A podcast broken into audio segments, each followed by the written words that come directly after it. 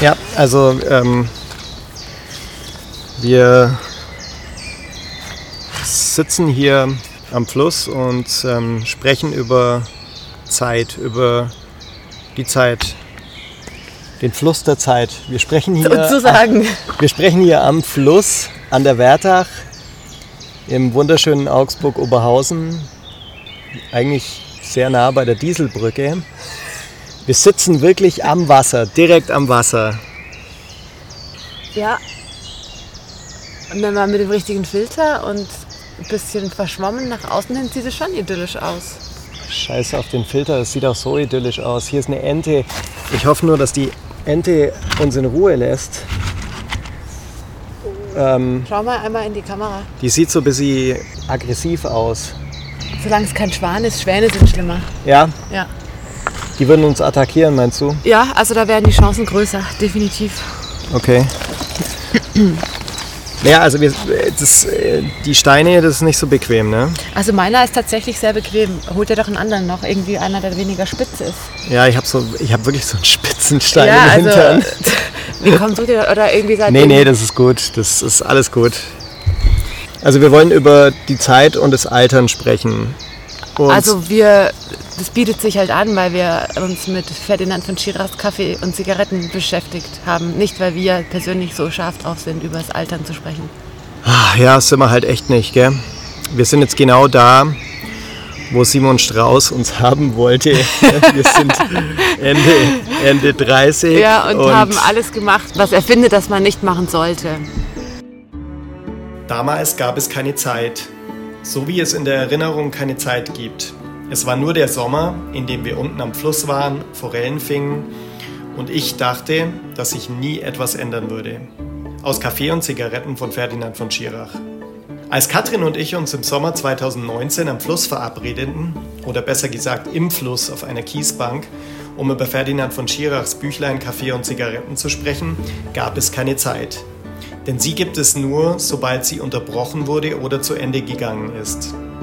Ferdinand von Schirachs Satz markiert bereits den unmöglichen Weg zurück in jenen Sommer, in dem der Erzähler mit seinem Freund Zeit am Fluss verbrachte und Forellen fing. Als Katrin und ich uns in die Wertach gesetzt und den Podcast aufgenommen haben, war das die Zeit vor dem Sündenfall. Vor dem Coronavirus, das nur ein paar Monate später das sorglose und selbstverständliche Wandeln in der Welt unser aller Zusammensein verändern würde. Das war die Zeit, bevor es die Zeit gab. Nur ein Jahr später ist es undenkbar geworden, nach den Aufnahmen im vollen Biergarten Seite an Seite mit fremden Vertrauten aus der Heimatstadt Kässpatzen zu essen, sich in der Schlange miteinander zu unterhalten, während man auf das Bier wartet, völlig ahnungslos, dass dies ein Privileg war. Während wir unsere Fahrräder vor dem Eingangstor abschlossen, rügte mich Katrin für meine flapsige Sprache, das ständige Äh, Äh zwischen den Sätzen und für meine Jesus-Ledersandalen zum grünen Sommersacko und Hemd. Ich habe dumm dreist gegrinst, meine Kässpatzen gegessen und nur so halb hingehört. Alles war perfekt. Hätten wir nur alle gewusst, wie perfekt das alles war. Als ich damals Kaffee und Zigaretten las, musste ich, wie auch der Erzähler, an meinen Vater und den Zigarettenrauch denken. Wie er im Sommer im Wohnzimmer zwischen den herzförmigen Blättern der 90er Jahre Zimmerpflanze Philodendron in der Luft gestanden hatte. Und daran, dass diese Zeit nur unendlich langsam vergehen wollte. Inzwischen ist diese Welt nur noch in mir als kleine Flamme, die irgendwo im Hintergrund flackert und ab und zu auflodert. Nun saßen wir also mit unseren Mastkrügen zusammen auf der Bierbank zwischen den Bäumen im überdachten Bereich, sodass man im abendlich angeduselten Wohlfühlgetummel und Durcheinander sein eigenes Wort nicht mehr verstand. Wie herrlich! Denn es ist ja völlig egal, was an so einem Abend gesagt wird. Denn wir waren alle zusammengesessen und es hatte sich einfach gut angefühlt, weil es warm war, weil wir die bekannten Stimmen im heimischen Dialekt sprechen hörten, weil sogar die fremden Stimmen, wenn es dunkel wird im Biergarten und die grünen, roten, blauen und gelben Partylichter angehen, irgendwie vertraut klingen. All das kommt mir heute so weit weg vor, als ob diese Welt Jahre zurückläge und in einer Schneekugel existierte. Können wir jemals wieder an den Ort der Unschuld zurückkehren, ohne dass der Bruch, das schlagartige Hereinbrechen der Katastrophe nicht schmerzhafte Spuren hinterlassen und unsere Wirklichkeit verändern würde? Vielleicht kann uns die Schönheit, die mir nicht nur in diesen einsamen, klaustrophobischen Wochen ein existenzielles Bedürfnis ist, vielleicht die Kunst jenem Ort näher bringen, an dem wir wieder vollständig sind. Das Vergangene ist nicht tot, schrieb William Faulkner einmal. Es ist nicht einmal vergangen.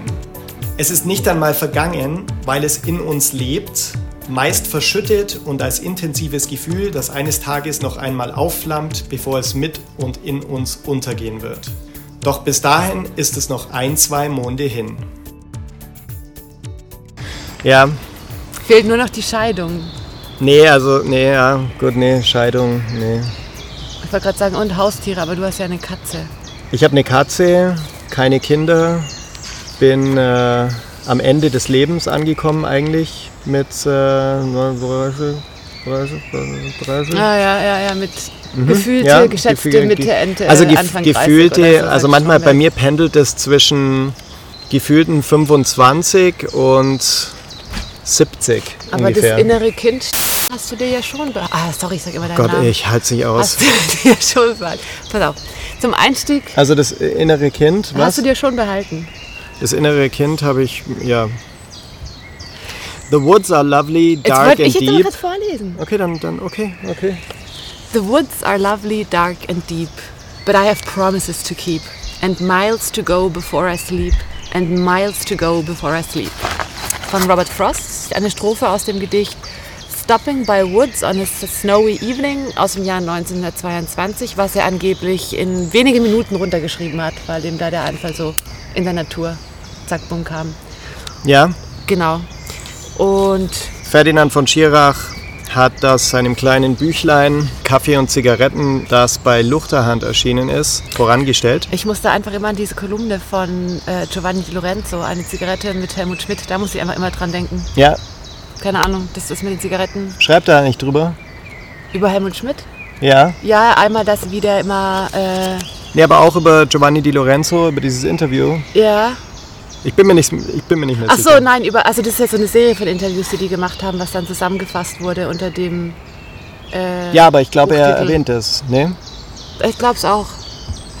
Okay. Aber am Anfang fängt er erstmal mit Sommer an. Kaffee und Zigaretten. Als ich es gelesen habe, also eine Arbeitskollegin hat es irgendwie gepostet gehabt und dann. Herr Gott, diese Enten kommen. Äh, Entschuldigung, ja, aber nee, die aber Enten. Die macht die, hier nix. Ja, die hat. Äh, die das eine Ente hat kleine Entlein dabei. Ja, dann darfst also du halt das äh, Muttertier nicht gefährlich. angreifen, dann lässt sie dich in Ruhe. Okay. Ja. Also, die hat es gelesen. Der Stein ist. Also, sorry, ja, aber. Nee, ist okay. Moment. Ich muss nur mal ein bisschen was umarrangieren. Okay, alles klar? Ja, äh, mhm. ja. Ja, sorry. äh, und dann da hat sie eben geschrieben, äh, sie fand es so gut und dann dachte ich, ah, ich lese das auch mal, weil Deine ich, Kollegin? Ja, weil ich ja, ähm, also ich kenne bisher nur die Bücher von Benedikt Welz, das ist ja sein Neffe. Und ich habe neulich im Kino den Film mit Elias Mbarek gesehen, der Fall Colini, was ja auch eine Romanverfilmung ist. Und dann dachte ich, ich lese jetzt aber auch mal was von seinen also, Sachen. Also Roman von Ferdinand von Schirach. Genau. Und habe mir einfach, weil auf dem Buchumschlag nur so ein kurzer Ausschnitt war und sonst gar nichts weiter dabei stand und ich mich auch vorab nicht weiter informiert habe, was für eine Textform das ist, war ich überrascht, dass es eben kein Roman ist oder fiktive Kurzgeschichten, sondern einfach so eine Mischung aus Überlegungen, Gedanken, denen er nachgeht, Begegnungen, die er hatte. Veröffentlichte Kolumnen. Musste ich mich drauf einlassen, aber ich fand es halt wieder ganz spannend, weil er einfach auch weiß, wann er aufhören muss und nicht über zehn Seiten palabert, sondern manchmal auch ganz kurze Notizen, ja, genau. Beobachtungen. Genau halt einen Kaffee und eine Zigarette. Aber das hat mich ehrlich gesagt so ein bisschen enttäuscht, dass es dann nicht mehr zu so einem großen Ganzen oder sowas verwoben Aber wurde, warum? erzählerische. Weil es ja eigentlich schon um so ein paar zentrale Motive geht. Es geht um Zeit, um Altern, es geht um Halt und Menschlichkeit. Aber ich finde es spannend, wie er das ja immer eben in verschiedenen Formen oder eben in, entweder in Begegnungen oder wie er seine Gedanken oder die Gedanken und Notizen das einbringt. Das sind ja immer ganz, wie ganz verschiedene Beispiele eigentlich. Ja, ich finde auch die Gedanken Notizen und Erinnerungen zum Beispiel, die dann so, oder so diese Mini-Stories, die er aus seiner Kindheit, also Kindheitserinnerungen, die er dann aufschreibt, die finde ich super spannend, aber dann sind so Artikel drin irgendwie über Helmut Schmidt und über seine Überlegungen über Otto Schily, Horst Mahler und wie hieß der dritte nochmal? Von den Anwälten. Ja, der Grüne. Joschka Fischer. Nee, egal. Der Auf jeden Fall. Bandit. Nee, auch nicht. Also auf jeden Fall, die sind da irgendwie, haben die nicht so richtig reingepasst für mich. Also dann passt er für mich äh, eine Anekdote, wie zum Beispiel Kapitel 2, das da lautet, vor 54 Jahren am Tag meiner Geburt verhängte die Liga der arabischen Staaten einen Importboykott über einen englischen Hersteller von Regenmänteln, Oh ja, super. die Firma Burberry. Zur Begründung hieß es, die Firma mache Geschäfte mit Israel. Die Liga boykottierte damals mehrere Firmen, in denen Lord Mancroft im Vorstand saß. Er war jüdischen Glaubens. In London blieb man gelassen. Ein Sprecher der Firma teilte mit, in arabischen Ländern regne es ohnehin selten und bisher seien lächerlich wenige Regenmäntel dorthin exportiert worden. Ja, das ist natürlich super. Ja, aber wie würdest du das dann einordnen? Ja, gar nicht. Also das äh, steht da völlig raus. Aber finde ich ganz nett. Ich finde es eben auch da wieder, ja, vielleicht so, du sagst, steht raus, so ein bisschen die Willkürlichkeit auch oder was die Leute beschäftigt, die Sichtweise auf Dinge auch, weil ich finde, es geht ihm ganz viel auch darum, dass er hinterfragt, was ist die richtige Sichtweise. Ich fand es auch eben in dem Colini-Film ganz spannend, was mir da einfach geblieben ist, nebst einem, ganz ehrlich, überraschend guten Elias Mbarek und einem ganz großartigen Heiner Lauterbach. Hast du eigentlich den Roman auch gelesen? Nee, den habe ich nicht gelesen. Also ja, ich kenne nur die Filmvariante, aber ich denke mal, dass das Grundsatzthema, das Grundthema bleibt eben diese Frage Recht versus Rechtens, Verbrechen, also Klassiker wieder Verbrechen, die zur Nazizeit äh, begangen worden sind. Inwiefern kann man da Leute noch später zur Rechenschaft ziehen? Es ging da jetzt im konkreten Fall um eine Gesetzesänderung.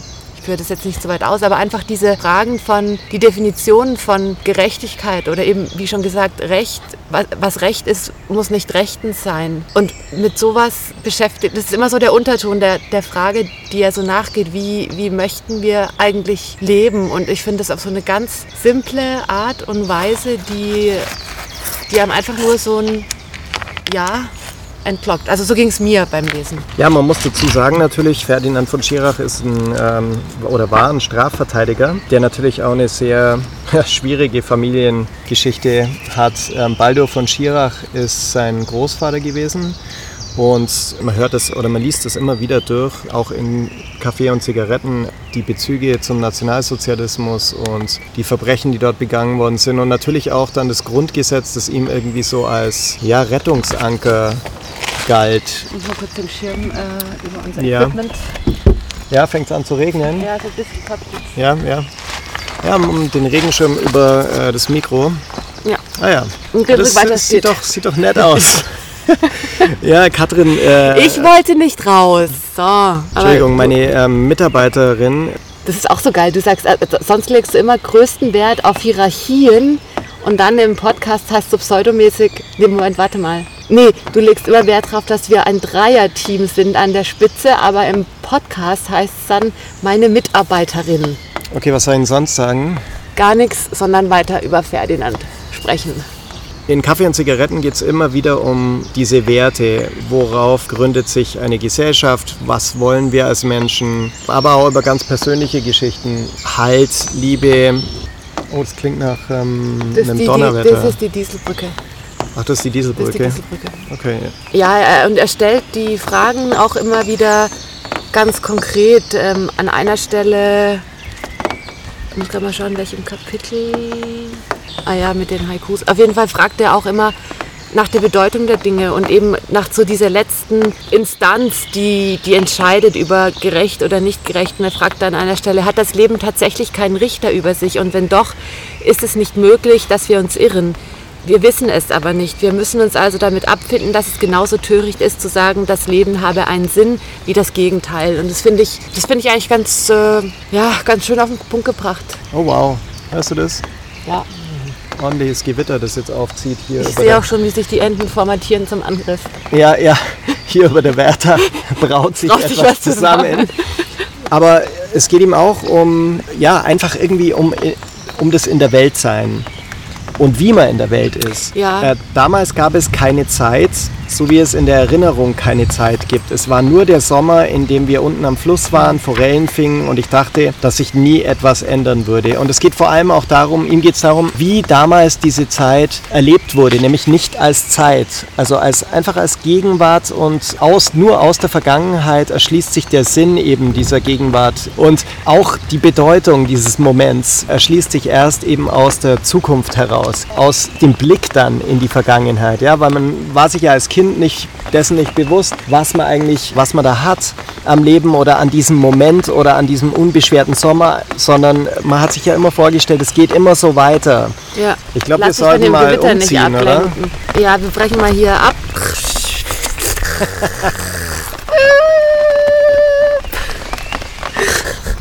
Naja, also es regnet schon noch oder es Nee, also, tröpfelt und naja. was ist denn Donner? Ja. Also, du hast gerade von. Sorry, ich muss äh, ja hier die Steine. Okay. Ja, wir haben über die Zeit gesprochen und über das äh, subjektive Erleben der Zeit, ja, über den Fluss der Ja. Zeit hier an der Wertach im wunderbaren Oberhausen. Ist wirklich malerisch. Fast schon eklig so ein bisschen, ha? Nee, also eklig wäre es, wenn jetzt gutes Wetter wäre, wenn die Enten wiederkommen würden. Ach, die Enten, ja. Also eklig malerisch. Ja, es geht irgendwie so um das subjektive Erleben von Zeit und die Unbeschwertheit, die man hat als Kind natürlich, ist ein uraltes Motiv und dass man eben denkt, dass es immer so weitergeht.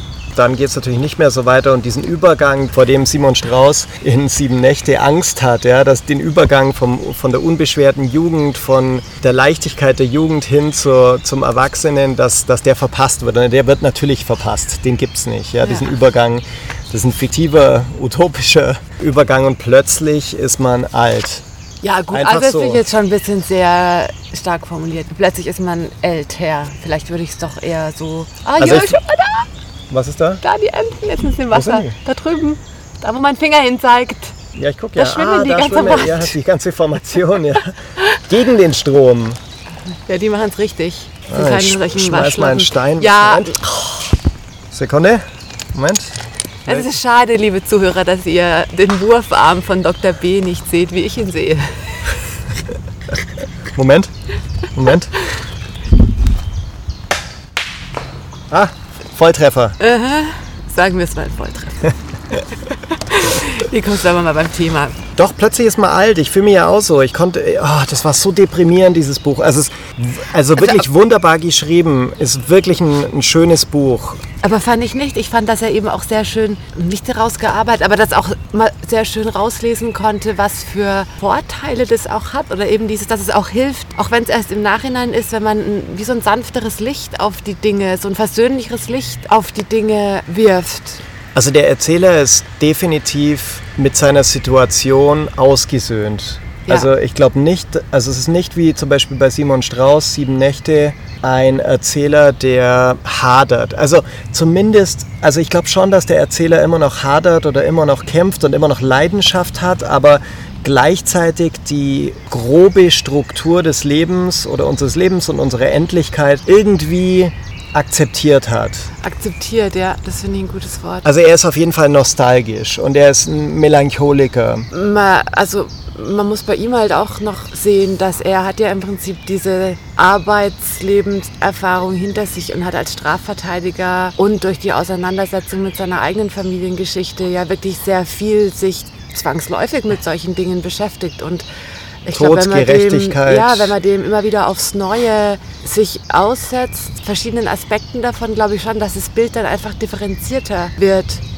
Und ich finde es aber eben auch schön, dass es trotzdem auf so ein, zwei Fragen oder Aussagen dann immer runterkommt, die ähm, zum Beispiel, jetzt hatte ich es gerade, äh, wir sehen uns nach Hause und wissen nicht wohin, fragt er an einer Stelle, aber das, das ist nichts Negatives Nee, das- für ihn. das- Während bei Simon Strauß ist es eben wieder gleich so, schon gleich wieder viel zu negativ ausgesetzt und bei er hat wie angenommen, er hat dieses Also er nicht ist- wissen, wohin hat er akzeptiert. Er sucht kein, Ja, oder kein, so, ja, er kein sucht- größeres, übergeordnetes Narrativ oder Ja.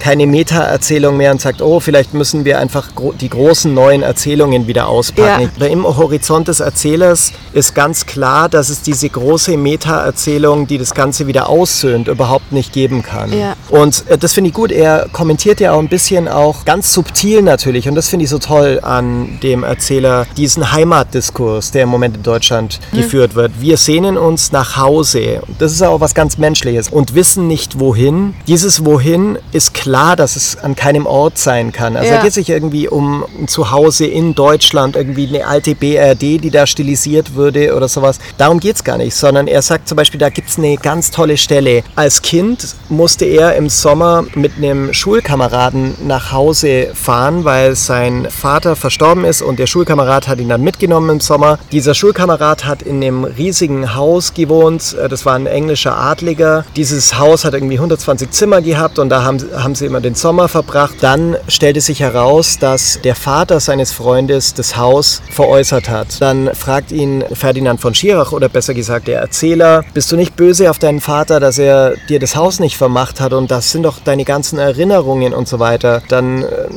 zögert er ein bisschen und sagt, nein, eigentlich überhaupt nicht. Ich bin überhaupt nicht böse. Ich hätte es auch machen müssen. Ich bin der Letzte in meiner Linie und so hat er mir das abgenommen. Und die Erinnerungen sind nicht in dem Haus oder an dem Ort, sie sind in mir.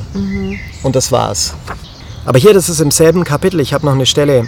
Die langsamen Tage meiner Kindheit, der Rauch der Zigaretten meines Vaters, das Bernsteinlicht der weichen Sommerabende, diese Welt ist nur noch in mir.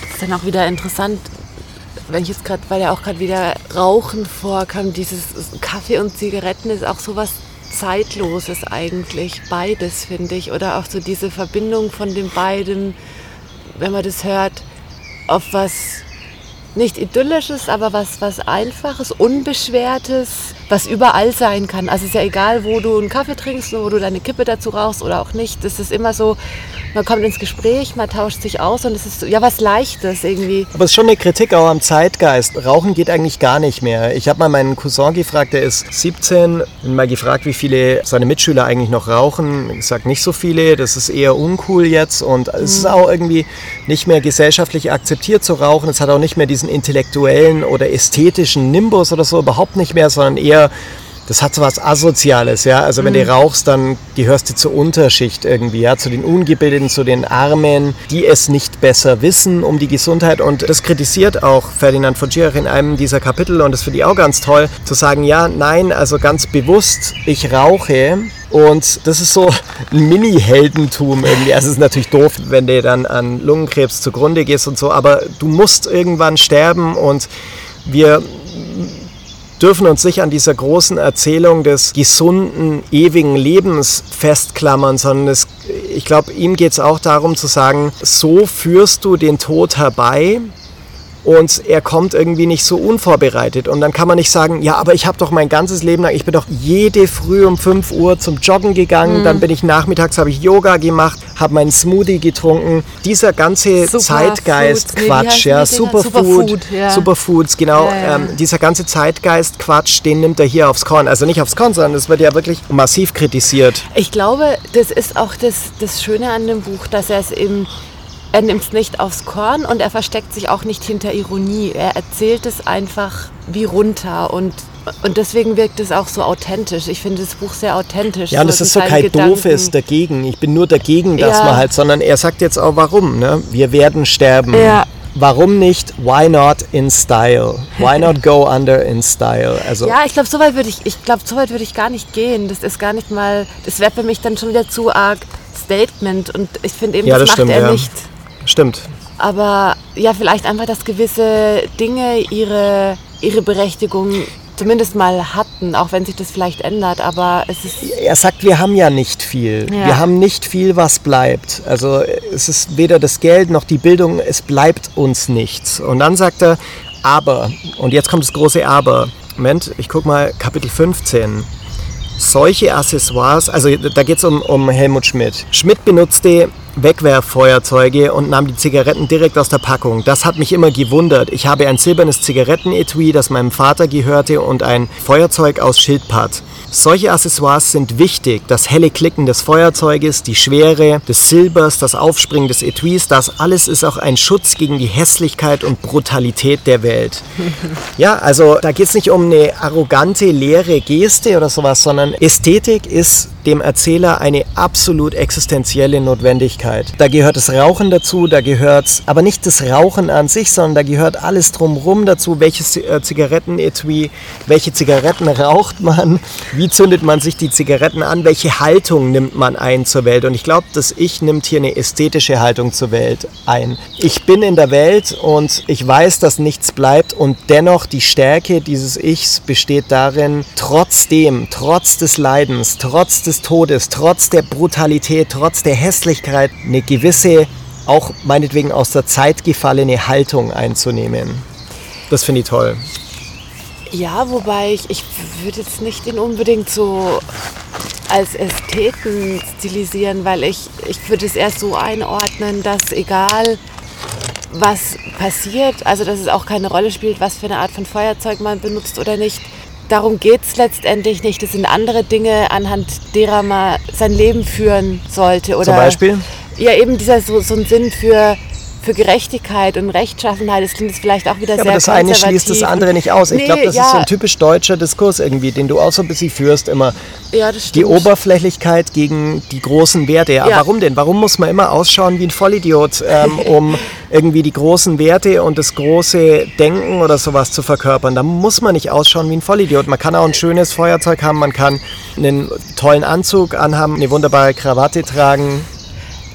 Ja, ja, stimmt. Und das stimmt. Ich habe da echt so den Hang dazu, dass ich irgendwie denke. Ja, wir alle äh, haben das irgendwie. Äh, das, ich sitze hier so unbequem. Ausschließt. Also das, einen anderen Stein. Also an, nein, äh, das ist das grundsätzliche Problem hier an dem. Ähm, am, wir sitzen hier am Fluss im wunderbaren Augsburg-Oberhausen ähm, wo? Ich glaub, an der noch, Wertha. Ich glaube, wir haben noch nicht erwähnt, wo wir noch nie erwähnt bisher, wo, an welchem wunderbaren Ort wir sitzen. Wir sitzen hier unweit des Literaturhauses. Also eigentlich ist das Literaturhaus ja am Fluss gebaut. Mhm. Ich habe auch manchmal Angst, dass die Wertach durch den Keller durchkommt bei uns, in die Büroräume. Ja, aber die sind ja ganz oben im 18. Stock, die werden ja nicht so schnell geflutet. Stimmt. Ja. Aber da geht ja das Archiv dann unter und die ganzen Archivmitarbeiter. Das ist richtig, aber da sind wir ja auch schon dabei. Da holen wir ja gerade Angebote ein, zwecks eines standesgemäßen ja, Ausbaus. Ja. Okay. Nee, pass auf, ich wollte noch zu deinem, wie, wie sollen, nicht wie sollen wir leben, aber Ästhetik und es ist egal, wie was wo. Ähm Ach, das Rauchen. Ich habe hier noch eine Stelle zum Rauchen. Ah, ja, okay, dann, ja, dann okay. mal ist es, aber ist Rauchen fertig. Also Zitat, Kapitel 16. Die Leute sagen, das Rauchen passe nicht mehr in unsere Zeit, es verursache Krebs, Herzerkrankungen, lasse die Haut altern und belästige die Umgebung. Das stimmt alles, denke ich, und zünde eine Zigarette an. Und dann, während ich rauche, denke ich an Jean-Luc Godards Film Außer Atem. Also er weiß das natürlich und natürlich findet es ich die Herzerkrankung nicht toll und auch den Krebs und alte Haut und so. Trotzdem zündet er sich eine Zigarette an. Warum? Aus reinem Trotz? Also das das klingt, also wenn man nur die Stelle liest, ja, wird man denken, ach, das ist so ein Kindergartenprotest, aber das ist es gar nicht, sondern das ist wirklich einfach das Wissen um die Endlichkeit und irgendwie wird der Tod auch immer in jedem Satz hier auch so ein bisschen mitgedacht. Ja. Und zwar nicht nur als, als was Negatives, sondern das ist so und dann lass uns doch einfach eine ästhetische Haltung zum Leben einnehmen, eine ethische und eine ästhetische. Die beiden äh, schließen sich nicht aus stimmt. Sorry, was wolltest du sagen? Nee, aber ich habe es gerade überlegt. Also meine Stelle aus Kapitel 20, die passt da auch dazu, obwohl mhm. sie eigentlich von einem anderen, in, in einem anderen Kontext eingebettet ist. Aber er sagte auch, der Mensch kann ja alles sein. Er kann Figaros Hochzeit komponieren, die Sextinische Kapelle erschaffen und das Penicillin erfinden. Oder er kann Kriege führen, vergewaltigen und morden. Es ist immer der gleiche Mensch, dieser strahlende, verzweifelte, geschundene Mensch. Also es macht im Prinzip ja, dann auch nicht aus, ob du rauchst oder nicht rauchst. Genau, aber, aber auch diese Widersprüche und Paradoxien Ja. im Menschen verhindern doch irgendwie eine große Erzählung wieder, die uns irgendwie ins Paradies zurückführt oder sowas. Zumindest eine endgültige auch, würde ich ja? sagen. Oder eine Lösung fürs Mensch, Ja. also für das, für das Drama des Menschseins, für die Conditio Humana oder sowas. Die gibt es ja überhaupt nicht hier in dem Buch. Er sagt da, für mich, für mich jedenfalls sind Begriffe wie das Böse, das Gute, die Moral, die Wahrheit heute zu groß und zu weit geworden. Ich habe 20 Jahre lang Mörder und Totschläger verteidigt, habe Zimmer gesehen, in denen das Blut stand. Ich habe mit Menschen gesprochen, die nackt waren, zerstört, verwirrt und entsetzt über sich selbst. Und dann kommt eben der andere Satz, den ich gerade gelesen hatte. Aber das ist, ja, das ist so, das bringt für mich auch nochmal auf den Punkt, wie er diese Überfrachtung von Begrifflichkeiten und wie man sich da drin verlieren kann dann auch. Ja, die ph- philosophische Schwere der Ja, Begriffe ja. und so, diese Gravitas. Ja, und das ist dann, das sagt er ja auch weiter vorne, bringt auch Heidegger, ähm, ein Zitat von Martin Heidegger, der sagt, das sich verständlich machen ist der Selbstmord der Philosophie. Also gerade das Gegenteil. Und er macht eigentlich gerade das Gegenteil. Also von Schirach macht gerade das Gegenteil. Und das ist so schön. Er macht es verständlich. Anwendbar. Ja, Das ist ja. ein Plädoyer irgendwie auch für die Verständlichkeit, ja, und eben weg von diesem Deutschen, Ja. ähm, je komplizierter, desto besser.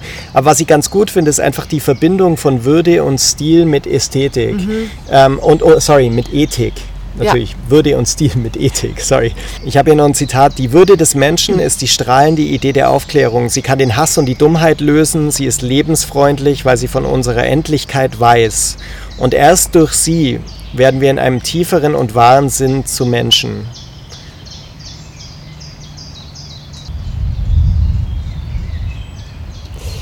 Hier geht es ihm vor allem um die Endlichkeit, ja? also das Wissen um die Endlichkeit, also unseres Todes. Ja, Aufgrund dieser, dieses Wissens um unsere Endlichkeit hat jeder Mensch ein gewisses Maß an Würde verdient. Und das macht uns zu Menschen. Ja, ich überlege jetzt gerade, weil ich hatte neulich auch ähm, von Peter Biri Wie wollen wir leben gelesen. Das ist schon ein bisschen älter. Peter Biri ist ein Schweizer Philosoph, der hat unter dem Pseudonym Pascal Mercier äh, Nachtzug nach Lissabon geschrieben.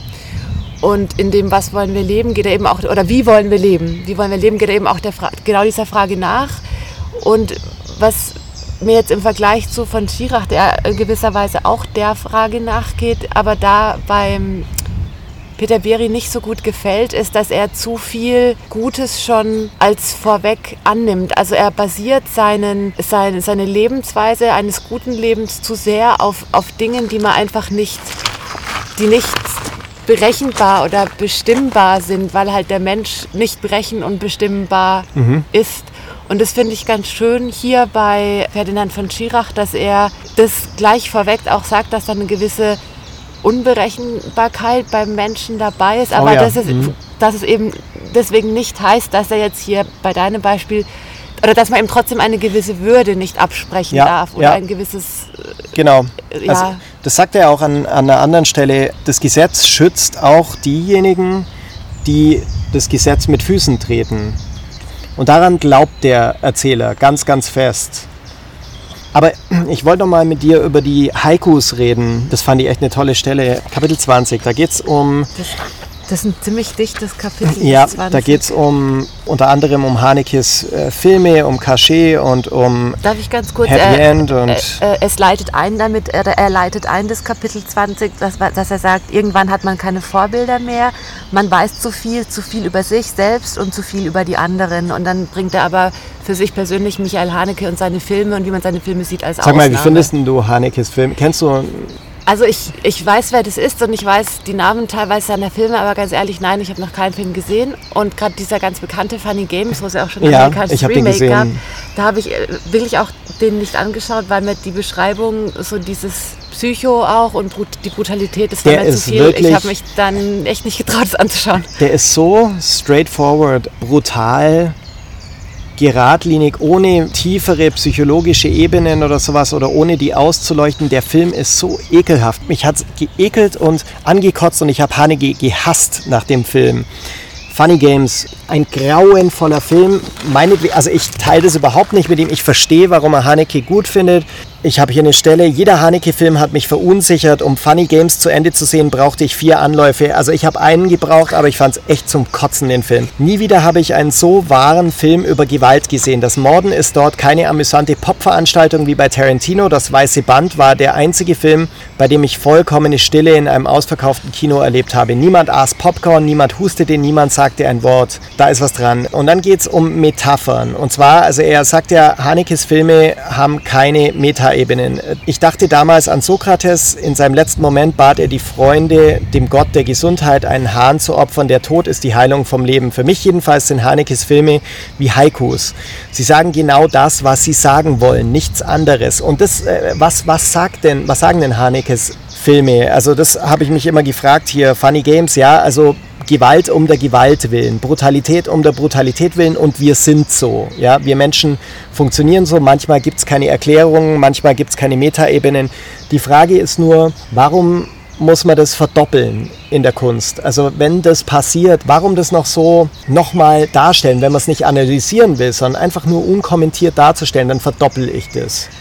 Aber was habe ich denn davon, das zu sehen, diese Grundlosigkeit des Menschen? Ja, die macht mich depressiv und äh, ja, wir handeln manchmal grundlos und völlig irrational und dumm wieder besseres Wissen, aber also was habe ich davon? Aber ist es nicht wie in der Literatur und Kunst auch so, dass wenn du das nicht mal wieder in welcher Form auch immer zum Ausdruck bringst, dass es vergessen geht?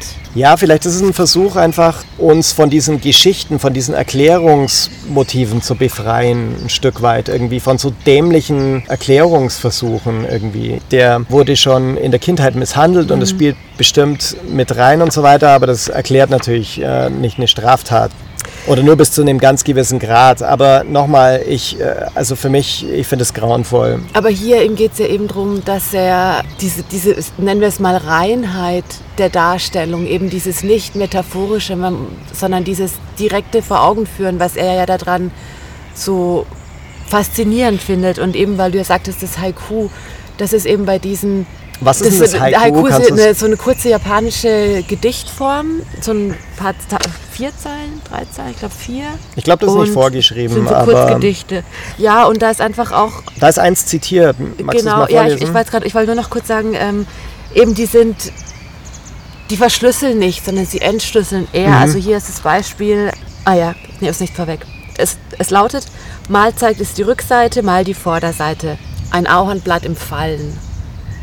Könnte jetzt auch ein Kastanienblatt sein, ist ja egal, aber ja, da würden wir so sagen, aus heideggischer, heideggischer Perspektive ähm, oder aus deutscher Perspektive, ja, also völlig banal. Ne? Also ein Ahornblatt deskriptiv, ne, das im Fallen ist, zu beschreiben, ja, nett, ne, aber sagt ja nichts Tieferes über das Leben aus oder sowas. Und da sagt der Schirach, es gibt Geheimnisse und Anspielungen, die Geschichten lösen sich nie ganz auf, aber es gibt keine Metaphern, so wie es im Leben keine Metaphern gibt. Das Bild eines Haikus ist sofort da, es ist einfach und es ist vollkommen.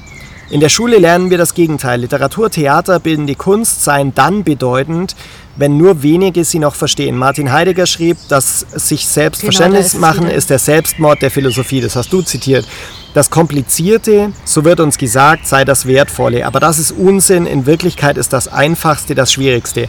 Also da würde ich mitgehen bis Jetzt zu einem gewissen noch, Grad. Sorry, lies noch den nächsten Satz, weil dann kommt noch mal wieder Haneke. Ich finde das okay. noch wichtig. Hanekes Filme sind gültig, weil sie uns selbst in Frage stellen. Genau, sie zeigen, reicht, dass es also keine Antworten schon, gibt. Ich. Also wenn einfach eben sind gültig, weil sie uns selbst in Frage stellen. Und ich glaube, da kann sich dann eben keiner rauswinden, weil sie so unmittelbar sind. Du kannst nicht sagen, ich habe den Film nicht verstanden. Genauso wie du nicht sagen kannst, ich habe nicht den, den, Haiku mit dem Ahornblatt nicht verstanden, weil da gibt es nichts nicht zu verstehen. Okay, dann lass uns das nochmal vorlesen. Mal zeigt es die Rückseite, mal die Vorderseite, ein Ahornblatt im Fallen. Ja. Ende. Ende. Klar kann man da jetzt wieder irgendwie sagen, die zwei Seiten des Lebens und wir hatten mal einen Prof, der hat sowieso grundsätzlich alles auf Goethe äh, zurückgeführt, inklusive Batman, The Dark Knight Rises. Da hat er nicht so Unrecht gehabt, aber trotzdem. Professor Münzer? Ich wollte jetzt extra, ich habe extra keine Namen genannt. ja, aber der würde da bestimmt auch wieder so äh, einen Bezug dazu finden. Ja, also das sozusagen aber, wieder aufzuladen mit Bedeutung ja, und genau. wieder aufzuladen mit, mit eigentlich steht das Gedicht für etwas äh, anderes. Genau, das Augenblatt es, steht für ja, genau, und so weiter. Genau, aber das tut es eben nicht. Nur dafür, dass es mal die Rückseite aber und trotzdem, mal die Vorderseite trotzdem wiederholt es ja auf eine schwächere Art und Weise die Wirklichkeit, weil das Ahornblatt, das fällt, fällt. Wir können das ja nur imitieren in der Sprache. Ja? Auch das Haiku imitiert ja nur das Ahornblatt. Es fällt ja nicht, sondern wir schreiben darüber, wie ja. es fällt. Also Versuch, also ist es, ist, ist es eine Imitatio, also sollen wir die Natur wiederholen? Verstehe ich nicht. Naja, also sollen wir in der Literatur oder im Gedicht die Natur einfach wiederholen? Oder sollen wir sie aufschlüsseln? Sollen wir sie mit Bedeutung aufladen? Das ist ja hier die Frage. Wir laden die Wirklichkeit auf, machen sie komplizierter als sie ist. In der Wirklichkeit gibt es keine Metaphern, also keine Metaebenen und nichts steht für irgendwas anderes, sondern alles steht für sich selbst mhm. und damit fertig, Ende aus. Aber wir als Menschen leben ja davon, dass wir die Bedeutung, äh, dass wir die Welt und unsere Wirklichkeit mit Bedeutung irgendwie aufladen, weil sonst ist ja unsere Existenz absolut sinnlos und wir können uns gleich alle aufhängen. Das macht Denken er selber auch. Er glaubt an die Würde des Menschen, an das Grundgesetz, an ein ethisches Dasein, an eine Haltung zur Wirklichkeit und zu seinen Mitmenschen und so weiter. Mhm. Das ist ja auch mehr als nur das Ahornblatt zu beschreiben, sondern es ist ja auch irgendwie die Wirklichkeit aufzuladen mit Bedeutung, weil sonst könnte man ja, würde man ja im Chaos leben. Also ich gehe dann nur wirklich begrenzt mit das Komplizierteste äh, oder das Komplizierte, so wird uns gesagt, sei das Wertvolle, aber das ist Unsinn. Wirklichkeit ist das Einfachste, das Schwierigste. Ja, meinetwegen bis zu einem gewissen Grad würde ich da mitgehen. Und das Leben kennt keine Metaphern, es stimmt wohl, aber wir eben. Und wir sind ja auch Teil des Lebens, ja. Wir kennen Metaphern. Ich glaube, wir brauchen sie auch wir versuchen ja immer Bedeutung ja, zu finden, auch für uns selbst. Und wir laden die Dinge auf, wir laden die Natur auf, wir stilisieren sie, zum ja. Beispiel die Romantiker. Also wir sitzen jetzt hier ne, ähm, an der Werka. Genau. Na, wir sitzen jetzt hier zum Beispiel an diesem Fluss und für uns sieht es toll aus. Die Enten schwimmen vorbei. Ähm, wir sitzen auf den Steinen hier gut, mir tut der Hintern weh, und, aber eigentlich sehen wir darüber hinweg. Wir sitzen im Grünen, hier sind wunderbare Bäume, das Wasser fließt langsam vor sich hin und in Wirklichkeit... Waren wir auf die Fresse geflogen, bis wir hier unten waren und über Müll gestolpert. Genau, sind wir über Müll gestolpert und hier liegt irgendwie eine Plastikflasche und die Natur ist natürlich auch grausam. Es ist halt interessant, dass wenn wir diese Metaphern eben nicht hätten oder diese, diese Verkleidungen, nenne ich es mal, oder ja. Einfach Bedeutung. Wenn Bedeutung. Ja. Na, nee, aber die, die, Art, die Art, wie die ausgedrückt werden, die Ausdrucksform, so würde ich das eher sagen. Dann, dann wäre das Leben ja wie ein Haneke-Film und das halten wir ja nicht aus. Ich meine, da hat er ja selber geschrieben. Er hat vier Anläufe für Funny Games gebraucht. Ja. Also brauchen wir das, gebe ich dir recht, brauchen wir die eigentlich auch, sonst wäre es nicht erträglich. Ja, und ich glaube, Funny Games ist deswegen auch ein bisschen, oder Haneke ist deswegen auch ein bisschen Blenden? verblendet. Genau, also ich glaube, dass Haneke auch deswegen ein bisschen verblendet ist, weil er diese menschliche, metaphorische Ebene komplett leugnet. Oder beziehungsweise nur diese faktische Gewalt irgendwie darstellt, ja, ja. und nichts anderes gelten lässt. Aber guck mal, das sind so Sätze, zum Beispiel, er macht es ja nicht anders. Ja? Also er, er macht da irgendwie auch einen auf Haneke. Also folgende Stelle, das Leben dauert nur einen kurzen Moment, in wenigen Jahren werden wir alle tot sein. Wir sind endlich, zerbrechlich und verletzbar. Und auch wenn wir es manchmal glauben, sind wir nie in der Lage, unser Leben ganz zu begreifen. Ja. Ja, sehr deprimierend. Ja. Also finde ich nicht wie bei Gottschalk. Er war ja bei Gottschalk in Gottschalk liest, ja. Fragezeichen, der Sendung vom Bayerischen Rundfunk. Bayerischer Rundfunk? Ähm. Westdeutscher Rundfunk? Weiß ich nicht. Auf jeden Fall, Gottschalk hat ja diese Literaturshow. Ja. Da waren, also Sarah Kuttner, weiß nicht wer noch, weiß nicht wer noch und dann Ferdinand von Schirach. Und dann hat Gottschalk, Ferdinand von Schirach, hat eine Stelle vorgelesen aus seinem Buch und hat gesagt, ach, das ist ja lustig. Eigentlich ist, eigentlich ist ihr Buch super lustig. Und dann sagt er, das war das beste Kompliment, das ich jemals bekommen habe. Ja? Aber der hat den dann natürlich auch ein bisschen hochgenommen, den Gottschalk. Ne? Ja. Aber ähm, war eine interessante Begegnung. Äh, ich fand hier übrigens noch eine weitere, eine weitere Stelle, fand ich super, super schön und das zeigt für mich so die, die die Kunstfertigkeit von Ferdinand von Schirach als Erzähler. Im Kapitel 35 geht es um Georg, den Schulfreund oder seinen Freund aus der Kindheit. Am Anfang, also ich zitiere mal, am Anfang waren Besuche der Eltern im Internat nicht erlaubt. Nur in den Ferien konnten wir nach Hause fahren. Nur einmal in der Woche durften wir unsere Eltern anrufen. Erst in der dritten Abteilung, wir waren 13 Jahre alt, lockerten die Patres die Fortschriften. Also die beiden waren auf einer Klosterschule. Und ähm, ich ich selbst war ja auch auf einer Klosterschule und ich kann, äh, also ich konnte mich da super in diese Wirklichkeit da mhm. in der Klosterschule und im Internat reindenken. Ich weiß nicht, ob es daran lag, dass wir jetzt älter waren oder weil wir einsah oder weil sie einsahen, dass so etwas einfach nicht mehr in die Zeit passte. Aber jetzt durften wir jedes dritte Wochenende wegfahren. Georg wohnte nur 80 Kilometer vom Internat entfernt. Ich verbrachte die Wochenenden oft bei ihm zu Hause. Also er lebt irgendwie am Bodensee in dem Schlösschen. Ich habe das Beispiel ja schon mal gebracht, mhm. eben das, das, Haus ja, von vorher. Ein Schlösschen aus dem 18. Jahrhundert und seine, seine Eltern, ähm, das war super, seine Eltern waren dick, sie hatten rote Gesichter und sahen aus wie im Sommer die Äpfel in ihrem Garten wunderbarer Satz, Zitat Ende. Auf jeden Fall mussten sie die Oma besuchen, dann, wenn sie bei dem Georg waren. Und darauf hatten sie natürlich keine Lust. Und in dem Zimmer der Oma hing ein Bild. Also nicht nur eins, unzählige Bilder, aber ein bestimmtes Bild, das einen Eindruck hinterlassen hat bei dem Erzähler. Dieses Bild passte anscheinend nicht zu dem Haus und seinen Bewohnern. Und die Oma hat es über dem Bett aufgehängt und es ist eine Südsee-Szene. Zwei nackte Frauen liegen am Strand. Zwischen ihnen spielt ein gelber Hund. Leuchtend bunte Farben, große Flächen, Figuren ohne Schatten. Und dann will der Ich-Erzähler eben immer die alte Dame fragen, was es mit dem Bild auf sich hat. Und besucht dann Jahre später eben den Georg in seinem Haus in Hamburg und da ist eben wieder dieses Bild. Übrigens ist eine, eine kurze äh, Seitenbemerkung, du warst doch auch in diesem Business mit Stil und ähm, mhm. Einrichten und mhm. so und fand ich auch super, wie er das kritisiert oder halt so eine kurze Spitze mitgibt hier. Mhm. Also der Georg wohnt dann später natürlich in dem Haus, der ist natürlich wohlhabend. Äh, ich zitiere Bauhauslampen, Möbel von Eames und Jakobsen, dekorative Büchereien und grüne Sofas. Ja. Auf der Terrasse standen bequeme bequeme Sessel, man konnte von dort über die Elbe sehen. Also durchaus wohlhabend, aber irgendwie schon irgendwie so ein bisschen halt Standard eingerichtet. Man weiß halt ja. Eames, da kann man nicht falsch liegen. Würde ich also. sofort einziehen. Da würde ich bei Georg würde ich sofort einziehen. Echt? Echt? Ja. Echt nicht? Ich nicht. Doch. Naja, auf jeden Fall die Oma, also er erfährt dann die Geschichte der Oma, die wohl in Madrid gelebt hat für ein paar Jahre.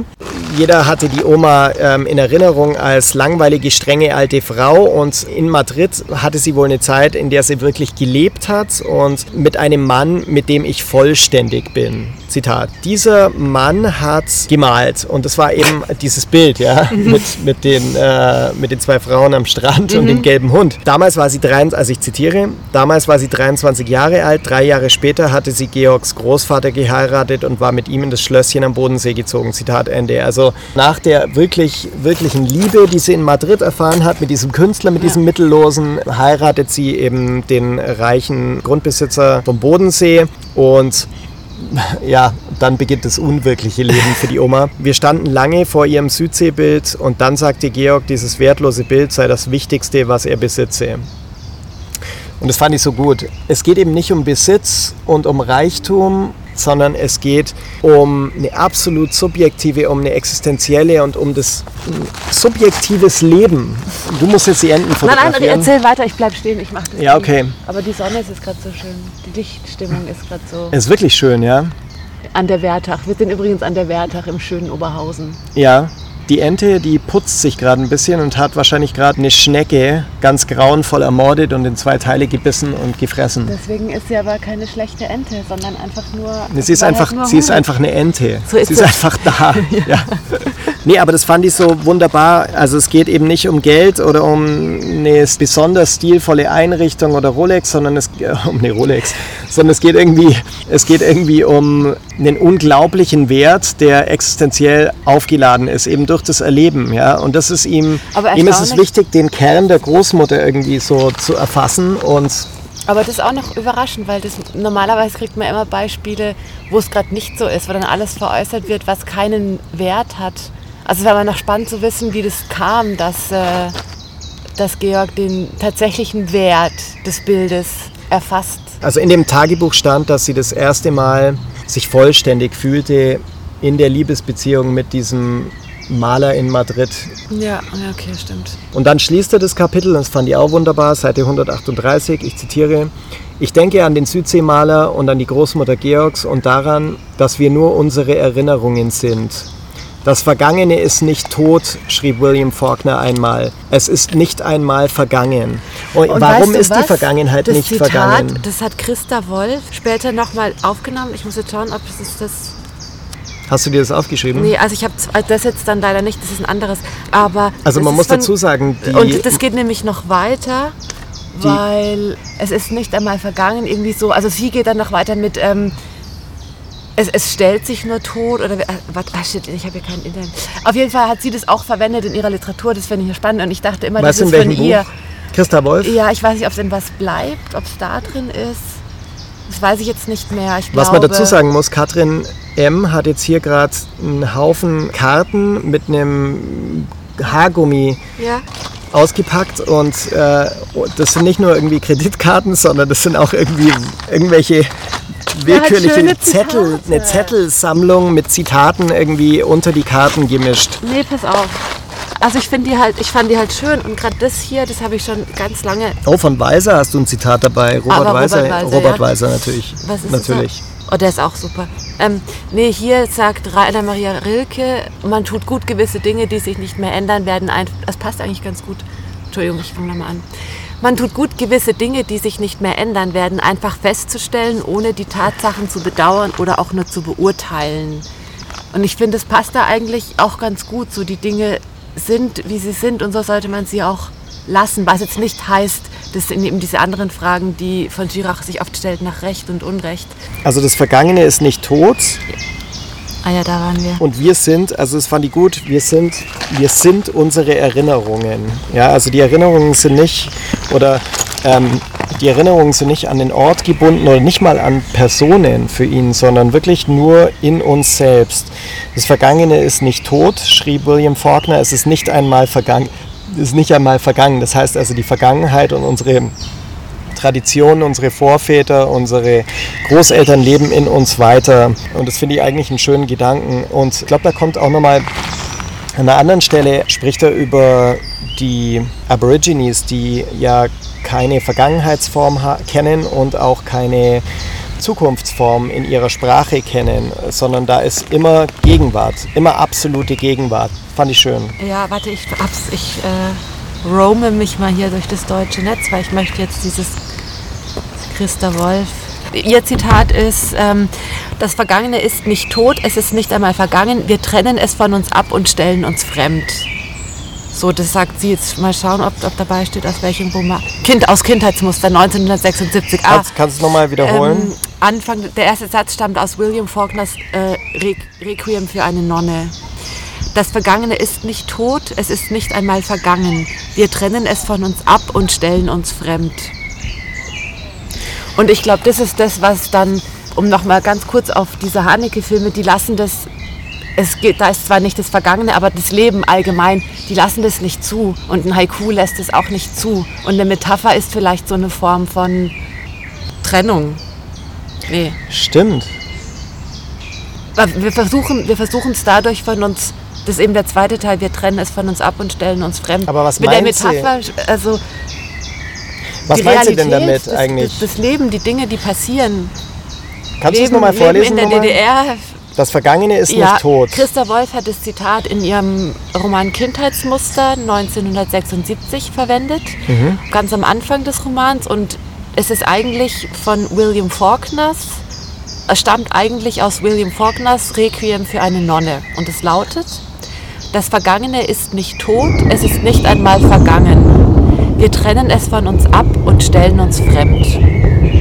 Und ich finde, mit einer Metapher macht man sowas, die hilft einem, dieses, dieses, das zu verfremden, sozusagen. Und ein Haiku Hm, Interessant. Ist das Unmittelbare. Und ich glaube, von Schirach bevorzugt eben auch dieses nicht versteckte, dieses unmittelbare Leben mit all seiner Grausamkeit, Ja. Klammer auf, die eben auch das Älterwerden ist. Aber ist da dann noch was. Schönes? Also ist dann für ihn was Schönes an den Haneke-Filmen oder an dieser Ich glaube, Unmittelbarkeit? das Schöne ist die Authentizität des Menschseins, wenn man das so sagen kann.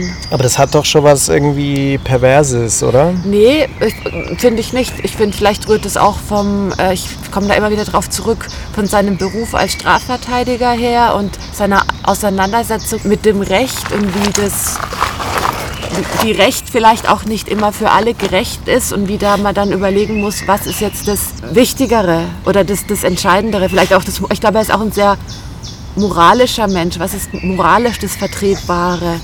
Warum sollten wir Kaffee und Zigaretten lesen von Ferdinand von Schirach?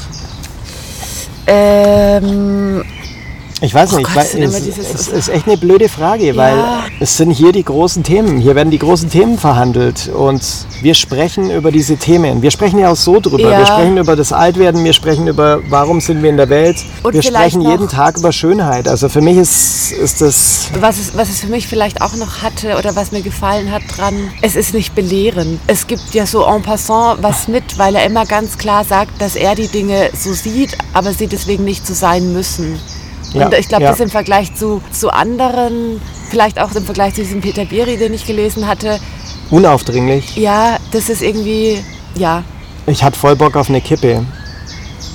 wenn du dich an den Etten Ich voll Lust, ich habe jetzt voll Lust auf eine Zigarette, aber ich glaube, ich äh, Hast du keine bin einfach, ich habe zu viel Respekt vor, vor der Sucht und vor dem Lungenkrebs. Ich, ja, echt.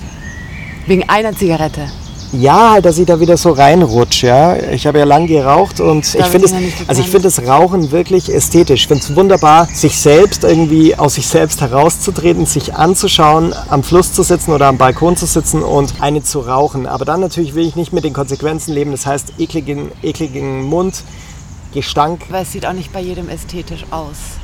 Ja. Die ja, Leute, die das heute stimmt, Morgen vorm Piep Piep Supermarkt saßen, Ja. im Café da und ich weiß nicht, ob das alles Kaffee und Zigaretten waren oder was da sonst noch in den Ja, Tassen das- war. die- das waren diese- Das war jetzt nicht sehr Das ästhetisch. waren diese, diese ekligen Semmeln vom Piep. Das, Ja, das, das also, wurde auch immer schlechter. Die Qualität dieser Semmeln und Brezen wurde immer schlechter. Ne? ich weiß es nicht, weil die, ich lebe in der Schweiz Oh, jetzt, und hier ja. ist schon Oh. mal grundsätzlich nicht das Land der Brezen. Hörst du das? Ja, das höre ich. Oh. Sollen wir mal zusammenpacken? Ja, wir, wir packen einfach mal hier zusammen und äh, brechen unser Lager. Ich muss sagen, Ab. Dr. B, es war doch eine gute Idee, hierher zu kommen. Ich habe mich ein bisschen gesträubt, ich war da ein bisschen faul. Und dann meinte er, doch, doch, das machen wir jetzt, das machen wir jetzt. Ja, dann habe ich halt, gut Mensch, der ich bin, dann, Lass uns mal, ja, lass uns mal abbauen. Ja, also, äh, also das Ich mit den Steinen, das war echt eine, eine gute Idee. Aber mir tut echt der Hintern Aber du, für, unheimlich für mich hast du einen guten Stein rausgesucht. Meiner war toll. Aber deiner hat auch eine ja, ganz... meiner hat eine sch- ganz gemeine Spitze. Ja, also der wird vielleicht so ein Babypo, da wäre das die richtige, aber bei dir passt da vielleicht eine Hinternbacke rein. Und dann ist halt. also Ich glaube, da wäre ich so mit 14 gern hin zum Knutschen. Knutschen könnten wir hier super, ja.